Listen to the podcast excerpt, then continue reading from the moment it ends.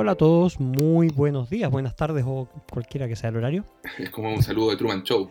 Absolutamente. Good, eh, good afternoon, good evening and good night. Exacto. Eh, estamos aquí para una nueva entrega del- de, este, de esta nueva sección del Popurrí y tenemos, tenemos cartón completo. Aplausos. Aplausos para Eh, todos. La, la- la Connie tiene la olla que usó Hola, en. hola. No, La la, Connie olla tiene está la- en la ¿no? cocina. Ah, la olla está en la cocina, la que usó en la, en la masacre de Texas. Muy bien. Eh, nada, pues aquí estamos, eh, estamos con Connie, con Magda, con Gonzalo que está en medio de la jungla, así que de repente se le puede escuchar medio eh, perdido en el safari. Y con Diego. y que les habla también Miguel. Y en esta ocasión, bueno, nuevamente vamos a recomendar cosas que, que nos han eh, que nos han gustado, que queremos compartir con ustedes, eh, aquellas de las cuales vamos a hablar sin spoilers, eh, pero haciendo alusión, intentando recomendarles para que eh, puedan experimentarlo, dependiendo de qué sea lo que vamos a eh, recomendar. Oye, el primer capítulo del Popurrí fue un hit. Yo recibí puros buenos comentarios. ¿Sí? Muy Sí. bien. Gustó, gustó. Así que hay que seguir. Sí, de todas maneras, de todas maneras. Eh, antes de comenzar, vamos a recordarles que nos pueden seguir y nos pueden encontrar en redes sociales, eh, tanto en Twitter como en Instagram, en El Concilio Media. Eh, y eh, pues nada, ahí vamos a estar compartiendo los nombres de, de las cosas que vamos a recomendar ahora, algunas fotos y tal vez en, algunos, en algunas ocasiones en donde se pueden encontrar estas recomendaciones. Entonces, bienvenidos a todos. Comenzamos con la recomendación de Diego. Diego, cuéntanos, ¿qué, haces, qué nos quieres comentar en esta oportunidad? Ya, de las 35 películas que quería comentarles, pues elegí una. Muy ¿Está bien? ¿Está, está bien o no? ¿Quedó acotado? Gracias. Un poco- sí, lo agra- te- todos lo agradecemos. está bien, está bien. No, no, mira, les, les traigo hoy día eh, una película que se llama Emergency, que la, la vi está disponible en Amazon Prime Video porque ellos adquirieron los derechos de distribución de esta película. Eh, es una película dirigida por Kerry Williams, eh, con guion de Katie Dávila, que ella es una chica México-americana. Y mm, esta película ganó el premio Mejor Guión en Sundance y se basó en un cortometraje del mismo director Kerry Williams, que en 2018 también obtuvo un, premio especial del jurado en el mismo festival de Sundance. Y cuenta como la, historia de unos jóvenes universitarios. Es estas películas que tienen como una, un híbrido entre, entre el thriller y la comedia. Y es un híbrido que no siempre funciona bien, pero encontré que acá funcionó pero de, de, de maravillas y me, y me sorprendió, la verdad, gratamente. Y, y además con una, una capita de comentario social, lo cual lo hace eh, doblemente interesante, digamos. Entonces la película trata eh, básicamente de Sean y Kunle, que ellos son dos estudiantes afrodescendientes eh, universitarios. Kunle es como el típico alumno destacado, así como bien ñoñito, que se viste como ñoñito y todo, y que él va a ser un posible alumno del Ivy League, se va a ir a alguna de estas grandes universidades norteamericanas, ¿cierto? Va a hacer su doctorado. Y su amigo Sean es un alumno normal, nomás, y como que quiere estar en la universidad y quiere, quiere como decimos en Chile, carretear como loco. Y de hecho le dice a su amigo Kunle que él es el, va a ser el, el Barack Obama de los hongos y las bacterias, porque se va a hacer un, como un doctorado en, en- ese tipo de- de cosas, ¿ya? ¿Y de qué trata finalmente la película? Es de que estos dos amigos en- eh, tenían pla- planeado hacer como su tour legendario, que era como pasearse en- a lo largo de una noche por las siete fraternidades de la universidad, yendo a todos los carretes que habían en esa noche, todo- todo- a to- todas las fiestas. De ahí que nadie lo había hecho y eso les iba a dar como un lugar, en, eh, qué sé yo, como en el panteón de, de la gente más carretera de la, de la universidad, y iban a ser los primeros alumnos afro- afrodescendientes, ade- además en, en hacerlo y todo. Y resulta que en su dormitorio de repente llegan y se encuentran a una chica blanca, desmayada, totalmente inconsciente, eh, como evidentemente en estado de ebriedad o de pastillas o lo que sea que haya consumido, y deben decidir qué hacer. Entonces, eh, bueno, obviamente Kunle, que es el alumno como bien portado y todo, decide, como dice, bueno, acá hay que- llamar a una ambulancia, al 911 y todo eso, pero John no quiere. Y el tema es obviamente por qué John no quiere. Eh, eh, eh, suena como un, acto tan obvio llamar a la ambulancia al 911, pero acá el, hecho de que ellos sean alumnos af- afrodescendientes implica que existe un temor, de que, y ese temor es obviamente de que los culpen, y peor aún de que de repente llegue la, alguien y por un malentendido les dispare la policía o qué sé yo, sin, sin siquiera preguntar. Entonces, bueno, terminan además en la, historia involucrando a su amigo Gamer, que es un, amigo latino que vive con ellos, que se llama Carlos. Entonces, al final son ellos tres, a lo largo, la historia es a lo largo de una sola noche, en que todas las cosas van yendo de mal en peor. Y cada cosa que hacen los hace ver cada vez como más posiblemente culpables y turbios respecto a lo que pueden hacer con, esta chica, siendo que lo único que ellos quieren es deshacerse de la situación, de que esto salga de alguna manera de, sus manos. Entonces, en esta situación que se presta para muchas instancias de chiste y de risa y lo que sea, pero a la vez eh, para el drama, para que haya una, crítica social bien fuerte a, todo lo que es como la discriminación sistemática en Estados Unidos y a lo que es sobre todo vivir con miedo a, esa discriminación. Por supuesto que todo esto se cuelga de, temas como el Black Lives Matter de, 2013 o, después cuando pasó en 2020 lo del asesinato de George Floyd. Entonces es un tema que todos sabemos que está súper vigente todavía en Estados Unidos y que mm, si bien muchas películas lo vienen exponiendo, el tema racial en Estados Unidos no es un tema nuevo. Eh, recientemente sabemos que películas como, no sé, Get Out de Jordan Peele, o bueno, en los 90, no sé, eh, Do the Right Thing de Spike, Spike Lee, tocaron muy asertivamente el tema de la, de la, de la discriminación. Eh, esta película yo encuentro que lo que hace súper bien es tocar temas complejos, pero a la vez no tomarse a sí mismo como tan, tan hiper en serio como para que el, para que el mensaje no quede como por sobre lo que es una buena historia. Eso, es lo que quiero transmitir finalmente. O sea, recomiendo esta película porque es por sobre todo una buena película, una buena historia. El mensaje, lo que para algunos puede parecer, oye, acá hay agenda política, lo que... ¿Sabéis que Mira, está, dale, tú tómalo o déjalo como tú quieras, pero por sobre todo hay una película muy entretenida, muy bien hecha, eh, que te plantea todos estos cuestionamientos. Yo sentí como espectador que constantemente me estaba haciendo eh, preguntas al respecto y la película te, hace preguntarte esas cosas. Eh, de, hecho, te lleva como una segunda capa, como que te, lleva a pensar, oye, además del tema de que sean afrodescendientes, entre ellos mismos hay una diferenciación, porque como decía, Kunle es un niño como de bien, así él creció en otras diferencias socioeconómicas respecto a su amigo Sean. Entonces también su amigo Sean lo ve a él distinto lo ve como, como, como no un alumno, no, no un, un, verdadero afrodescendiente. Entonces ahí, ahí, también se genera un, como un punto de, de, conflicto. Es una película al final, como, como digo, bien interesante, bien, creo que vale de todas maneras la pena verla, no es una película larga tampoco. Y que, como digo, siento que eh, evitaba lo discursivo, lo proselitista o panfletario y todo eso, y porque, porque le meten el elemento de hacerlo con, con gracia, ¿ya? Y que, cuéntame. Y esta, esta, tú te puedes así como, como sentir eh, reflejado por las decisiones que toman los eh, estos protagonistas o son decisiones absolutamente eh, no estas son decisiones como estúpidas porque hay películas que son así pues. sí no te entiendo no yo, yo sentí que a, ver lo que pasa es que hay que tratar de hacer ejercicio de empatía con ellos en, el sentido de que y la película lo hace súper bien en decirte por qué ellos como alumnos afrodescendientes no pueden tomar las decisiones que tomaría un alumno eh, blanco y y, lidia con eso, pero a la vez tú dices, bueno, dentro de las posibilidades de lo que están manejando, ya, ok, es em, ya esta decisión, sabéis que acá por último se equivocaron, pero tú vas viendo, ah, yo siento que cuando uno ve una película, uno no tiene que sentirse como espectador de que, de que, las decisiones necesariamente sean las más inteligentes, porque a veces son las que tomáis bajo presión también. Entonces, eh, eso siento que está muy, muy bien llevado y que sobre, bueno, hay una escena maravillosa hacia, hacia el final también que refleja como lo que es la, la culpa de la, de la, gente blanca y lo como la parte discursiva y que al final vale hongo, ¿cachai? Pues palabras como de, de, buena crianza, pero, o bien intencionadas, pero que en el fondo no sirven para, para nada. Y entonces creo que Emergency al final es como estas películas que son de, denuncia social de, de, lleno. Te habla de la, de la brutalidad policíaca, pero a diferencia de otras películas que se centran en la brutalidad policíaca, esta tiene una sola escena en que aparece la policía. Entonces te, vas quedando como con la idea de que está siempre el fantasma, la amenaza y hasta qué punto es súper psicológico eso que se genera y por qué eso te, lleva a tomar las decisiones también que están tomando ellos. Entonces, y como digo, bueno, y obviamente los temas relacionados como con la condescendencia eh, existente en la población blanca y todo eso. Entonces, creo que es, eh, nada, pues una película, eh, yo la encontré súper buena, me sorprendió de lleno, no, no, te voy a decir que es una obra maestra ni nada, pero creo que vale la pena dedicarle las menos de dos horas que dura, está en Amazon Prime, así que denle una pasada. Perfecto, muchas gracias Diego. Bien, pues. seguimos entonces ahora con Connie. ¿Qué nos recomiendas tú esta vez, Connie? Bien, yo voy con puras recomendaciones musicales esta vez. Em, no va a ser autobombo, no voy a recomendar de nuevo Connie y los voraces.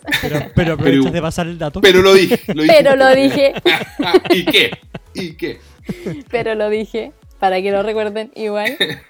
Eh, no, primero voy a partir con una banda em, Viña Marina, Tocaron de hecho hace poquito en el journal, exitazo. Se llaman Calcopiritas y tocan eh, una música que es eh, pop, pero un pop bien, bien especial. Eh, por ahí, entre talla y talla, se presentaba como pop índigo.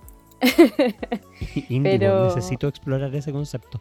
No, es, un, es, un, concepto inventado, por supuesto. Pero, ah, mm, pero tienen, eh, no sé, una propuesta mm, muy, eh, muy novedosa. Yo siento que tienen un sonido además súper eh, trabajado con, con una gama como de instrumental, colorística, que es muy afiatada y, con temas que son buenísimos. Además que el head leader, que es eh, Rafa, eh, se las manda y tiene una voz que es un lujo. Así que mm, es una banda ¿A qué te que recuerda? ¿A qué te recuerda la voz de Rafa? es que no me gusta decirlo. Sí, dale. Porque, ya, eh, mucha gente eh, cuando escucha a Rafa siente que le recuerda a Gustavo Cerati. Ah, mira, ok, ya. Porque tiene, tiene un, una voz así como media, como barítono. Eh, y con mucha presencia, o sea, tiene, tiene mucha presencia, mucha personalidad y es em, toda la puesta en escena, como les decía, eh, toda la banda con, el fiato que tienen y, con los temas musicales que son eh, muy entretenidos, muy, muy buenos todos, eh, cautivan realmente a la audiencia. Hacen cosas que además es, quizás no son tan típicas como en la escena musical local. Entonces no es como que tú los escuches y tengas como esa cosa tan fácil de decir como, ah, sí, esto me suena como a, no sé, a Jorge González, o me suena a Los Bunkers, o me suena a Gloop, o me suena a Javier Amena, o me suena... Acá no es tan fácil como llegar a referencias. O sea, tú sentís que tiene una identidad propia y todo. ¿Y hay, hay discos? ¿Hay EP? ¿Qué es lo que hay? ¿Sí? Hay eh, puros sencillos, pero los encuentran en Spotify Calcopiritas, también en, YouTube, pero hay... Yo diría que Spotify es como el principal canal para encontrar la música de Calcopiritas. Sí, ahora ahí está, viendo, ahí está viendo, tienen seis sencillos en, Spotify. Así que ahí están encontrados. Buenísimo. Dale, Sí. Eh, bueno, además quería recomendar una banda eh, de punk rock que es de Santiago, que se llaman Talking Props. Y los Talking Props eh, hacen, bueno, algo totalmente opuesto como a calcuminitas. yo ya me estoy riendo con eh, ¿Ah? Digo que yo ya me estoy riendo. ¿Puedo contarlo, no? No, ¿para qué? Y lanzaron un disco que se llama Passive Aggressive hace poquito y los Talking Props está muy bien hecho, además. O sea, eh, es un disco que sacaron, está recién salido del horno, eh, grabado en estudio, con, un sonido eh, solidísimo. O sea, les quedó, pero de lujo el disco. Además, que es bien variado, digamos, en, en, todos los temas que tiene. Y, igual eso es sorprendente siendo punk. y, y, es verdad, suena súper bien. Sí, yo también escuché el disco, las canciones son súper buenas, son ágiles eh, son entretenidas. Y como punk rock, suena como a punk rock californiano. A mí me recordó mucho como el sonido de NoFX. Sí, sí, se notan las influencias ahí del punk rock californiano. Y esta banda, eh, que le ha ido bastante bien, de hecho, tienen una gira en octubre, se van a Estados Unidos a tocar al festival The Fest, que es como un festival de punk así importantísimo, que cumple 20 años además, entonces están ahí en la cartelera eh, representando ahí a, Chilito eh, en, la versión 20 de, de Fest. Buenazo. Y para cerrar, eh, y poder también recomendar algo que sea quizás más mainstream, más conocido y que en alguna, o sea, que puede quizás generar un, un poco de discusión, porque yo sé que lo más probable es que Calcopiritas y Talking Props son bandas que, salvo Diego, eh, no han escuchado todavía. No, yo los he escuchado solo por Connie, obviamente, ella me ha, compartido la, la, la, música de estas bandas. Claro. Eh, les quiero recomendar un disco que ha sido mencionadísimo y que eh, particularmente no lo había oído aún y me sorprendió muchísimo, que es Motomami de, la Rosalía. No sé si han tenido la oportunidad de oírlo. Yo escuché algunas canciones. Rosalía. No, yo escuché algunas canciones de Motomami en, concreto. Es bien, es bien bizarro. Es, muy distinto a lo que estaba haciendo antes.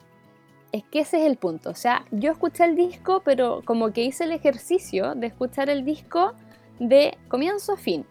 Como poniendo la atención y diciendo como, ok, ha pasado mucho rato, todavía no escucho esto, lo han mencionado mucho, lo han hablado mucho, ha generado controversia, hay mucha gente que dice que es una cuestión increíble, genial, no sé qué, y otra gente que lo odia, etc.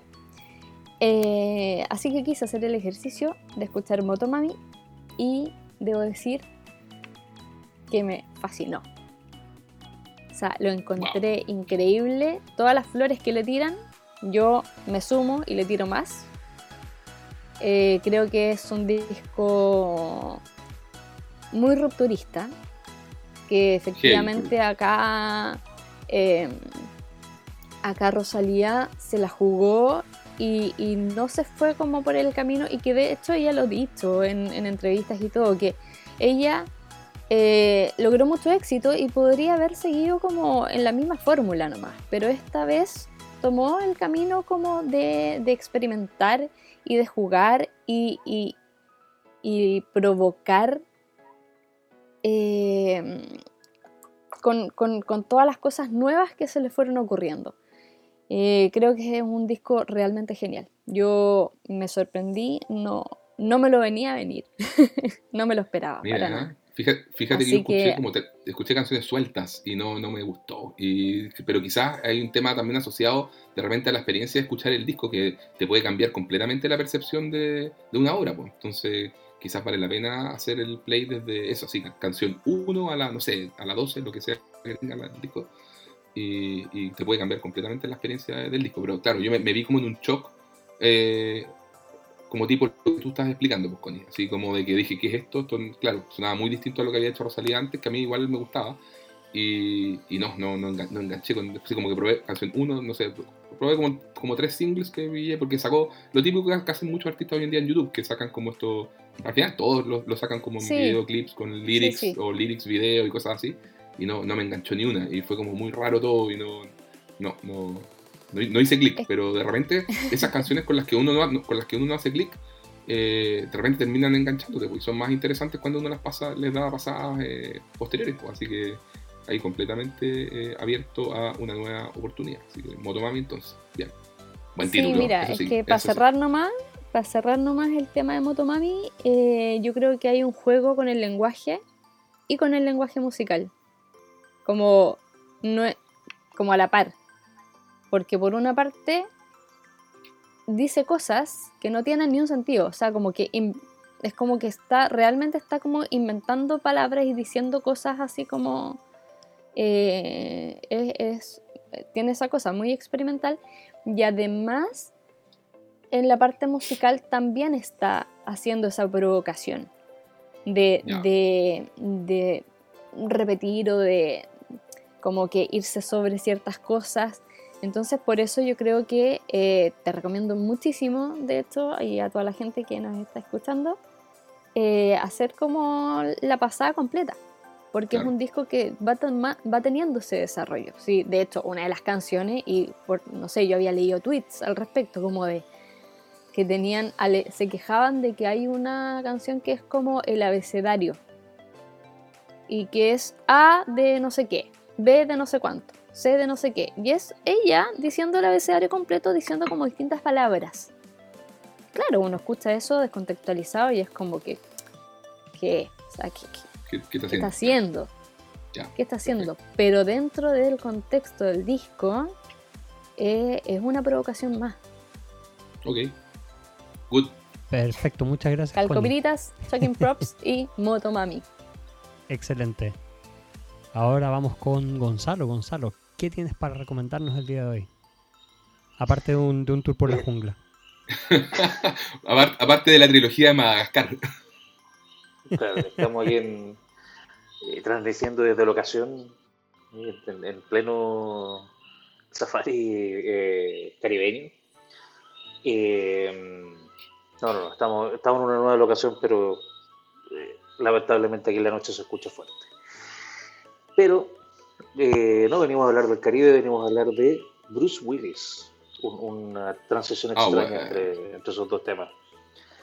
Eh, Bruce Willis, como ustedes saben, tuvo una carrera muy parecida a la del gran Nicolas Cage, donde después de grandes, grandes películas, grandes papeles, grandes personajes, eh, su carrera fue pasando por un, eh, un periodo donde decían que hacía todo y ya su- sus nombres no eran sello de calidad en lo que uno podía ver. Llegó un punto en que uno decía una película por Bruce Willis podía eh, ¿cómo se llama? podía hacer cualquier cosa.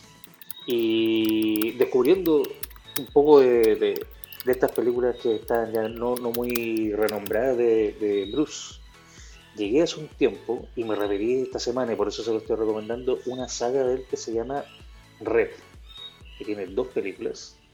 Eh, en, esta, en estas películas él comparte escena con Morgan Freeman, con Helen Mirren, con Carol Urban, con Brian Cox, una serie de, con John Malkovich, eh, Anthony Hopkins en una película de acción, comedia, incluso podríamos decir comedia romántica, eh, caracterizada porque los personajes que eh, son los principales de esta historia son retirados. Son personas, eh, Bruce Willis, que es el principal, por supuesto, es un, agente de la CIA retirado que en un momento donde está, bueno, pidiendo su vida retirado, hace ejercicio en la mañana, come todos los días a la misma hora y su única intervención es coquetear por teléfono con una, un agente de, ¿cómo se llama?, del Social Security, como del Seguro Social. Eh, su vida toma un giro inesperado cuando mandan un, un grupo de asesinos a matarlo.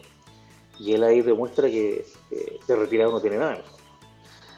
Eh, y empieza la historia de, de este grupo que se llama Red, que es- en inglés la sigla significa Retired Extremely Dangerous, que en español sería Retirados Extremadamente Duros.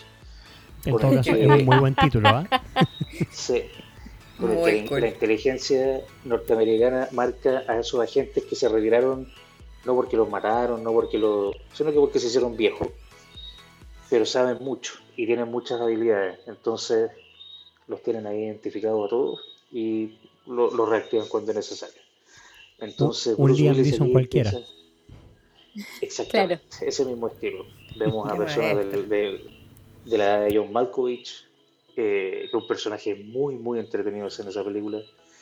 Eh, o, o Dame Helen Mirren disparando por todos lados, manejando autos deportivos y demostrándole a las nuevas generaciones que ellos son, están retirados pero no están viejos. Eh, una comedia de acción romántica, como digo, parte importante de esta historia es una historia de amor. Bruce Willis eh, destaca, por supuesto, eh, mostrando esta faceta dramática, romántica, eh, muy alejada de sus papeles de John McClane. Así que ustedes serán los jueces de si le sale bien o mal. Pero es una comedia muy entretenida, livianita, no hay que pensarla mucho, no hay que analizar mucho. Uno ve actores conocidos pasándolo bien. Se nota que lo pasa muy bien ahí.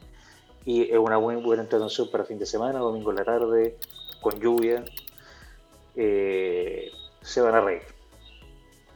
Mira tú, ¿Y yo la actuará el tenía doble pendiente. chileno? Ah, ¿Cómo? perdón.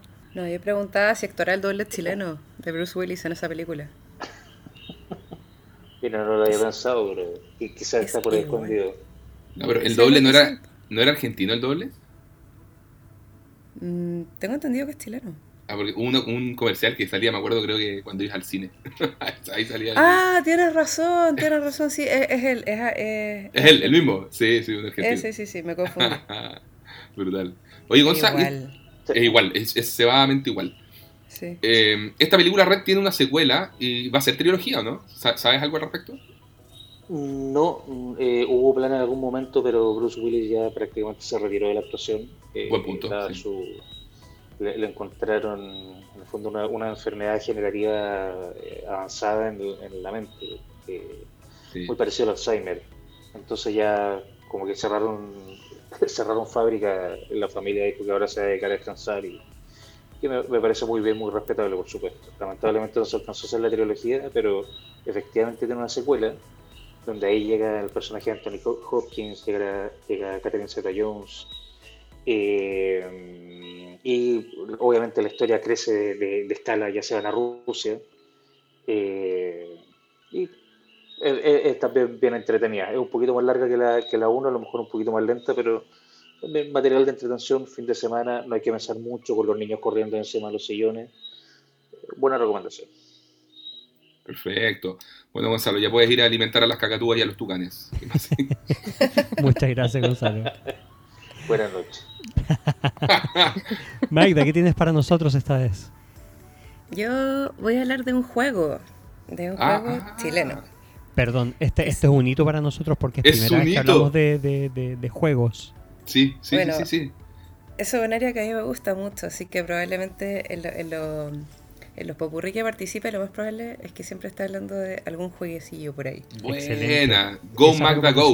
Siempre se, se- se agradecen. Sí, sí, sí. Genial. Bueno, eh, les voy a hablar de las, la Feria de las Pulgas de Titirilquén, que es um, un juego de la franquicia 31 Minutos, que está editado por Fractal Juego e ilustrado por Andrea Trehuela. Es un juego nuevo, salió este año.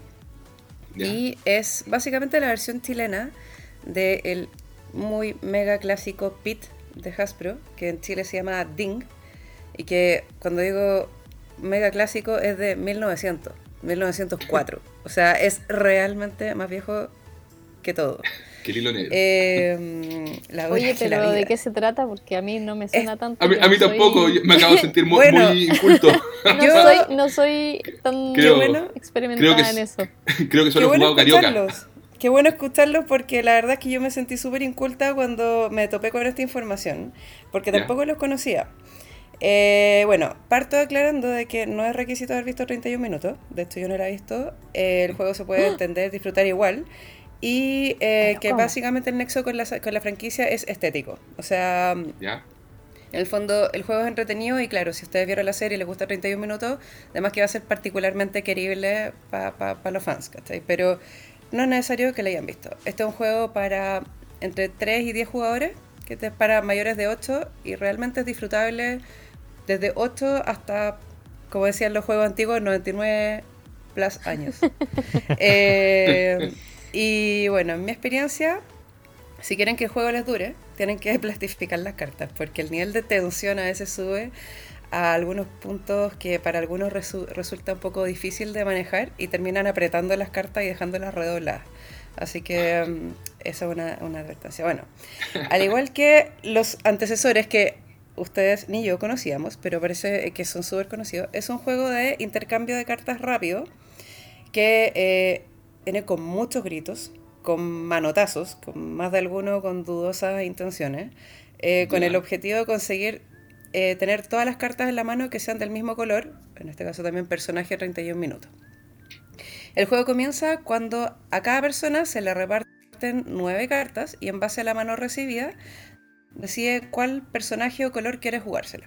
Entonces, una vez que se dice ya, partamos, listo, ya, se acuerda la, la partida, parte la ronda y se toca una campana, que es como, eh, como esas que aparecen en los mesones de los hoteles antiguos en las películas, así Mm, que se pega, eh, Sí, que realmente puede llegar a sonar bastante fuerte.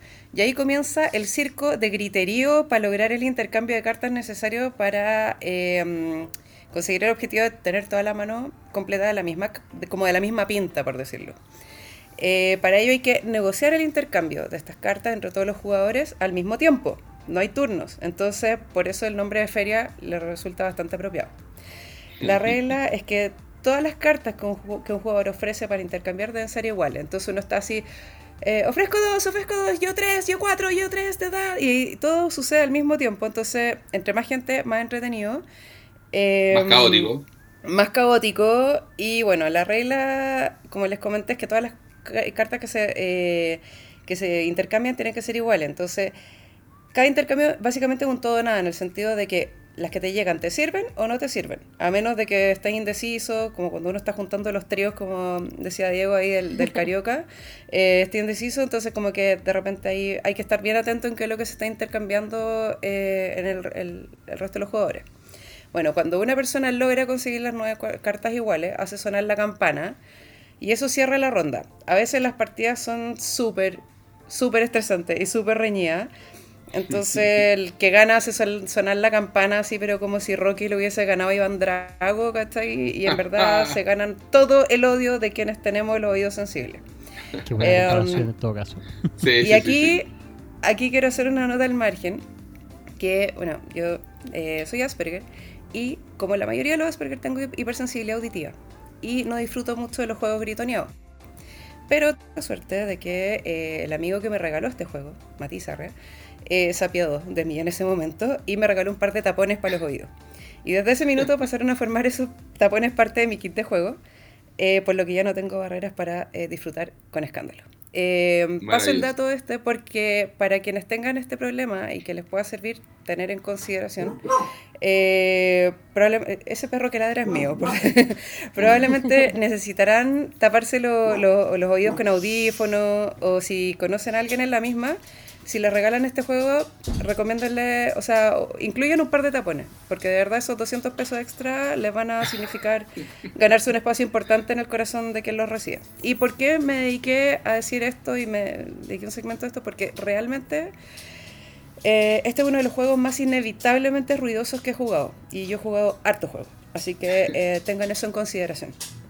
Eh, entonces, bueno, cada set de nueve cartas iguales aparte de un color y un personaje específico, tiene un número que dice arriba y que va desde el 50 hasta el 100. Entonces, el que gana la ronda, gana los puntos que dice la carta, el set de cartas. Entonces, no sé, pues si mi carta es de un personaje que dice 85, yo gano 85.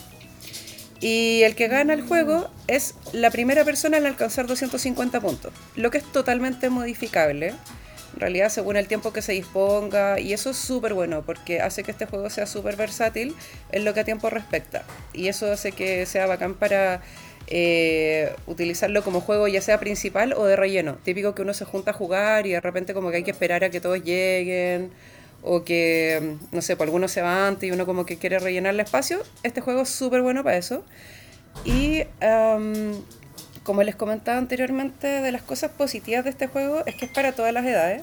Es súper rápido, o sea, cada ronda no dura más de 3 minutos. Y el número de rondas, como les dije, en verdad súper regulable, sin afectar el resultado del juego. Las reglas son súper simples, son intuitivas eh, y sirve para alegrarle o amargarle la vida un rato a alguien. Eh, también funciona, es súper buen icebreaker o rompehielo, que es como cuando se juntan personas que no se conocen como para que entren en confianza rápido y sin mucha cháchara y qué sé yo, porque básicamente te permite eh, ver al tiro la personalidad, el que es más maletero, el que es más buena onda, el que, como que al tiro se notan las personalidades, eh, es súper, súper buen rompehielo para grupos que no se conocen. Y la verdad es que es tan simple que se puede jugar perfectamente a cualquier hora y en cualquier estado, lo que lo hace muy apropiado para instancias de relajo y fiesta. Eh, realmente cualquier estado. no, es apto, o sea, cero cabeza. Puro, puro grito, pura fiesta, súper choro. Eh, y en verdad eh, se puede jugar literalmente en cualquier estado. Aparte, tiene es pequeñito. Sí, consumo, consumo de lo que quieras. Recomendable. Sí, pero ahí, sí. ahí, sí. que se sugiere. No sé si recomendado. sí, no, en verdad es que las cartas como que tienen todas colores, monitos y además número. Entonces como que, y son, las nueve son todas iguales, entonces de verdad no puede ser más, más eh, etílico friendly. Eh, además chiquitito, entonces súper transportable. Eh, y para quienes les gusten las cosas coleccionables, cada caja viene con un set de 10 stickers iguales. que pueden ser intercambiados para tener todos distintos, muy en la onda clásica de juntar las láminas para los álbumes temáticos. Y eh, si alguien logra tener todos los stickers distintos, manda una foto a Fractal Juegos y te ganas una ficha. Y para cerrar, paso el dato de que yo tengo los stickers de globito y cuadro original, por si alguien quiere cambiar. Eh, y eso es mi review del día de hoy. Datos de contacto en nuestro Instagram o Twitter. Ese nivel, ese nivel de ñoñería, amé. oye, oye, Magda, una, una, pregunta de vida o muerte. Entre los personajes incorporados en el juego, ¿está el tío pelado, el estafador más grande de Titi Ken? Eh, como dije, yo no he visto las, ah. La serie, pero te puedo decir que Uh, no, me, lo tengo acá al lado. De hecho, aquí pueden escuchar la campanita. Oh, maldición. Ahí. Eh, pero no, hay un chancho, después, hay un... después puede buscarlo si está el tío velado, muy bien. Sí, después lo voy a buscar. Personaje, gran personaje de 31 minutos. Lo buscaré. Bien. Dale, tío pelado, uno que tiene un chanchito de oro. es, es, un títere pelado. Ah, ya, un títere pelado. Entonces creo que sí está, vale 90 puntos. Sí. Muy bien, muy bien. Dale, muchas gracias Magda por una tremenda recomendación. Sí, está muy entretenido. Y sí, juego local. totalmente. Local. Bueno, y por mi parte, ya creo que solo voy quedando yo, ¿sí? yo voy a hacer una recomendación de una serie limitada que está en Amazon Prime Video que se llama Nine Perfect Strangers, que es, tiene un, un cast de lujo encabezado por Nicole Kidman, en el que participan Melissa McCarthy, Michael Shannon, em, Samara Weaving, Luke Evans, Regina Hall entre, eh, y Manny Jacinto, entre otros. Y esto trata de em, principalmente de que Nicole Kidman eh, representa a Masha Dimitrichenko, espero haberlo dicho bien, probablemente no, em, quien es la directora de un centro o de una casa de salud y bienestar llamada Tranquilium eh, que está queda como retirada en, la campiña californiana, donde eh, ella brinda una experiencia que promete transformar y sanar a todos los invitados, que normalmente es un grupo de 9 10 personas que se hospedan en, este, en, este, en esta casa por un periodo de 10 días, donde tienen que estar totalmente aislados del mundo exterior y, todos todas las alimentaciones y actividades son eh, desarrolladas por Masha y su equipo. Em, la gran gracia de esto, que es una serie de ocho capítulos de no más de una hora cada capítulo, es que uno ve, por supuesto, todo al principio, ve que toda la gente que llega está un poco eh, dañada, tiene sus trancas, tiene sus temas y quiere Em, quiere vivir esta experiencia que los va a renovar y les va a permitir salir más fuertes, se supone, de esta, de esta parte. O sea, por ejemplo, vemos a, la personaje de Melissa McCarthy, Frances eh, Welty, que es una novelista que, está, que tiene unos temas personales eh, de autoestima, de, confianza en, como en la humanidad y, también de, temas de pega, que está como al ser novelista tiene que producir novelas y no las está pudiendo producir, producto también de sus problemas internos. Em, vemos a, un jugador de, fútbol americano retirado eh, con una retirado antes de tiempo. El tipo tuvo una lesión que lo sacó de carrera cuando estaba como llegando al auge de lo que sería una carrera muy prolífica. Eh, vemos a una familia que es la familia de la que eh, cuyo padre es eh, Michael Shannon, que es la familia Marconi, que sufrió la pérdida de un hijo. En fin, vemos cómo todos, todas las personas que están dentro de este, de esta, mm, de este, de este de esta casa de, salud y bienestar, eh, tiene sus temas, pero se muestra muy amena y cordial entre ellos, por supuesto. ¿Qué puede pasar con nueve personas extrañas encerradas diez días eh, en un lugar donde sus sentidos podrían verse alterados y donde van a tener que aislarse del mundo? Esto es lo que eh, se revisa dentro de estos ocho capítulos, donde no todo es lo que parece y cada uno de los capítulos revela, va revelando sobre cada uno de los personajes sus miedos, sus defectos, sus virtudes, eh, y es una suerte de viaje hacia la vulnerabilidad no solamente estos nueve eh, extraños o estos nueve huéspedes que están en esta casa, sino también eh, de Maya y del equipo mismo, que no necesariamente aprueba sus métodos eh, y donde también se entremezcla, se entremezcla un poco la parte de, mm, una parte de misterio, porque Maya empieza a recibir amenazas veladas en un principio y más explícitas más adelante. Entonces también está un poco por detrás esto el- de, de quién lo habrá de quién será la persona que estará eh, dándole estas amenazas, etcétera. Entonces esa es mi recomendación de, de- de esta vez. Eh, esta serie Nine Perfect Strangers o Nueve Perfectos Desconocidos está disponible en Amazon Prime Video. ¿Cuántos capítulos? Son Serie ocho limitada. capítulos. Son Ya. ocho capítulos, serie limitada. Perfecto. Da para una segunda temporada, pero eh, no con estos mismos personajes. O sea, al ser solamente los 10 días que este grupo está ahí, eh, la historia se abre y se cierra en estos ocho capítulos. ¿Y la encontráis maratoneable o no? ¿O es como para irla viendo a poquito? como- Es, no está, puede enganchar. De hecho, a, a- a mí eh, los primeros dos capítulos eh, lo- los, los vi de una sola vez, son capítulos de una hora.